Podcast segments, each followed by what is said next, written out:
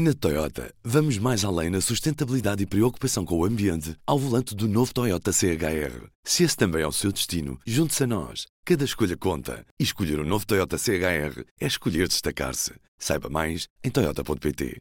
Ora viva! Chegamos à quinta-feira, é dia 11 de novembro.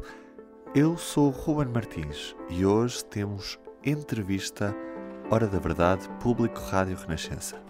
O convidado chega daqui a 15 segundos.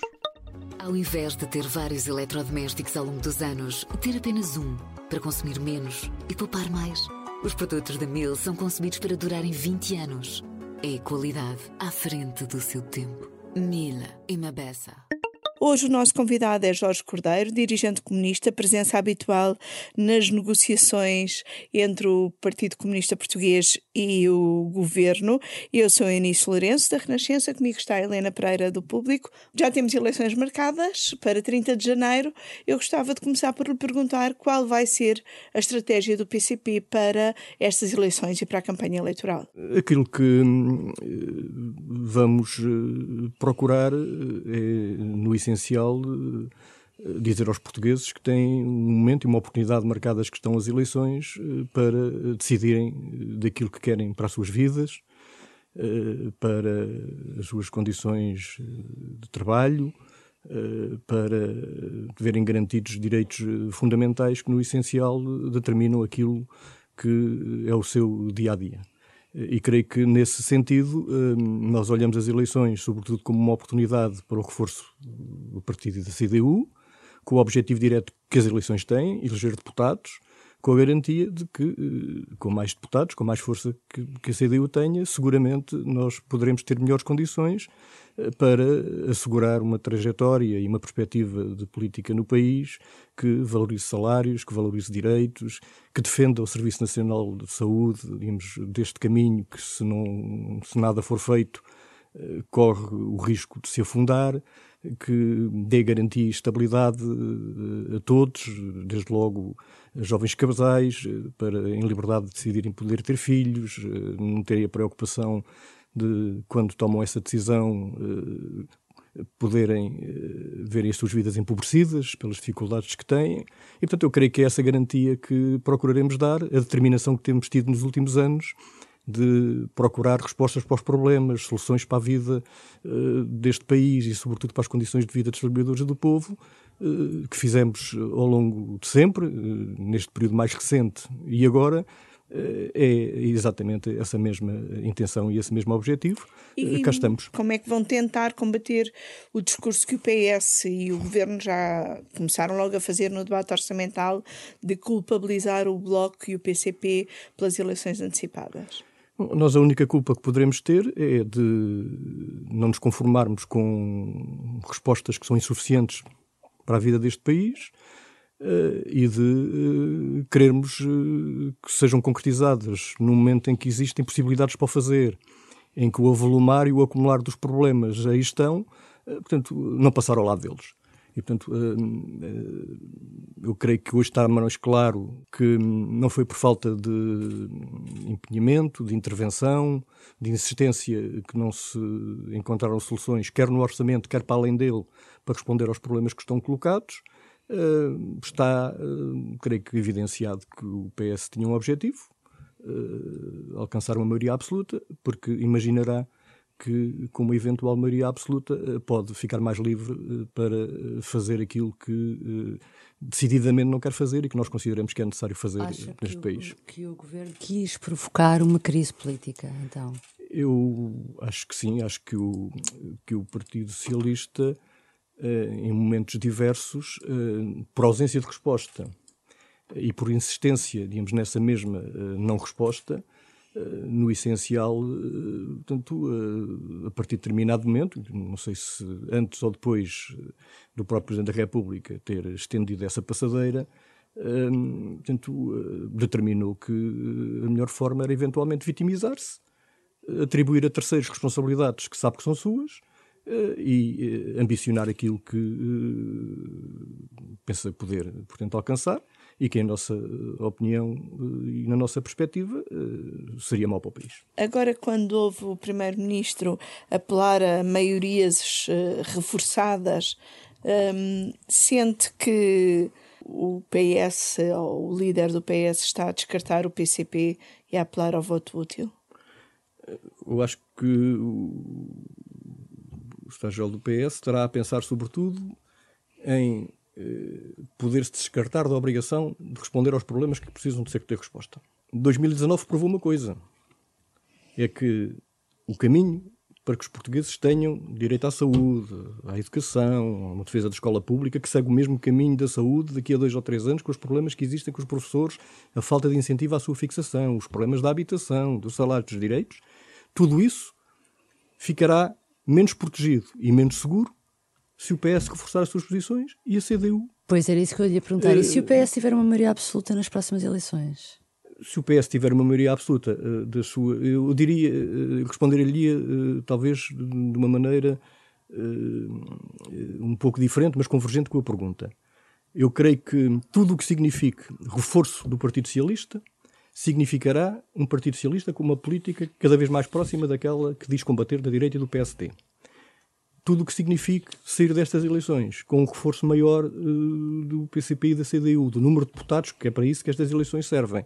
Seguramente, uh, as perspectivas de garantir que haverá respostas e soluções e uma política necessária para responder ao país será reforçada. Falou há pouco na entrevista que o Primeiro-Ministro deu na segunda-feira à RTP. Como é que viu essa entrevista? Acha que António Costa foi sincero ou foi contraditório quando ele, por um lado, apela a uma maioria reforçada, por outro lado, diz que está aberto a entendimentos à esquerda e diz também que está aberto a entendimentos com os partidos da direita. Em que Não é que fecha portas a ninguém. O que, é que, o que é que retirou disto? O retiro disso, eh, que eu creio que o, o elemento fundamental daquela entrevista, do princípio ao fim, é eh, a dinâmica de apelo à maioria absoluta. Ao voto útil.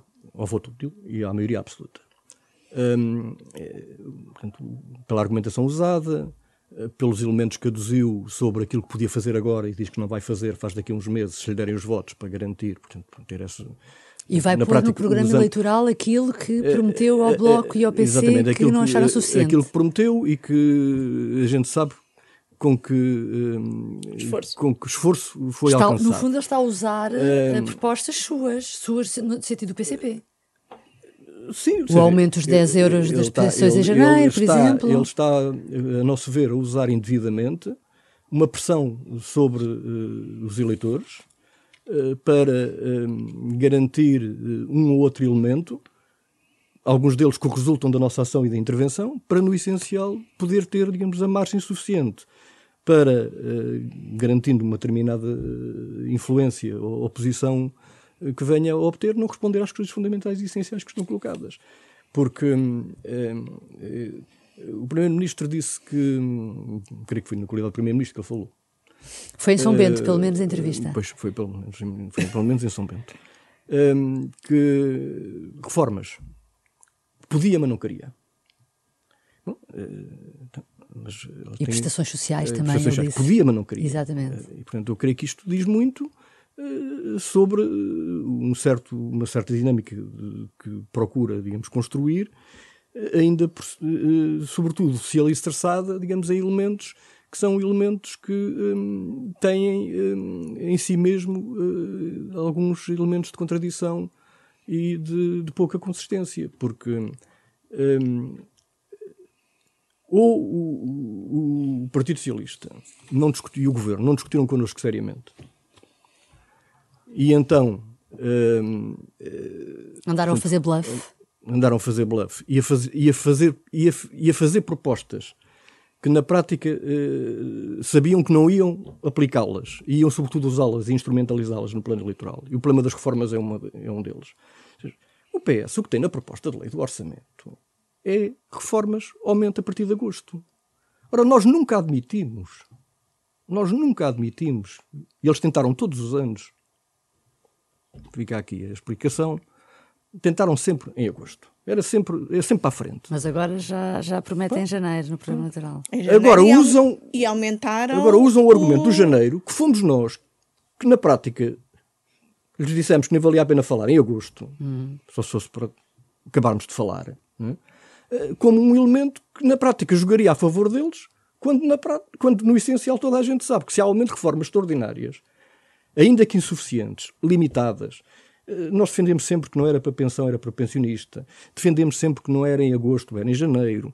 Defendemos sempre que não podia e não devia ser apenas para as mais baixas, que as mais altas uh, deviam, de, digamos, que na prática correspondem àquelas pessoas que fizeram, portanto, descontos com mais tempo. E, e quando estamos a falar em mais altas, não estamos a falar em milhares de euros. Né? Uma pessoa uhum. com 800, 900 ou 1000 euros não tem aumento de reformas. Sim, e conseguiram que o aumento é. fosse até uh, o aumento de 10 euros fosse para as Sim, pensões até 1100. admitir é? um valor, portanto, não era exatamente esse. Portanto, o que eu queria, sobretudo, uh, sublinhar é que um, o argumento da maioria absoluta uh, é assim um género de abono de família para os objetivos do Partido Socialista.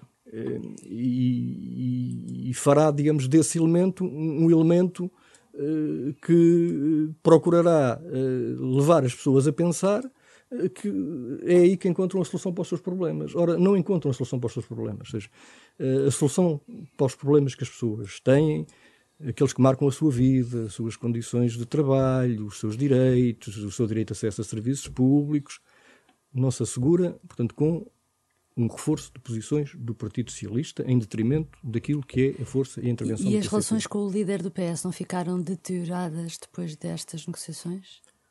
Eu, não, eu creio que as relações pessoais são as relações pessoais.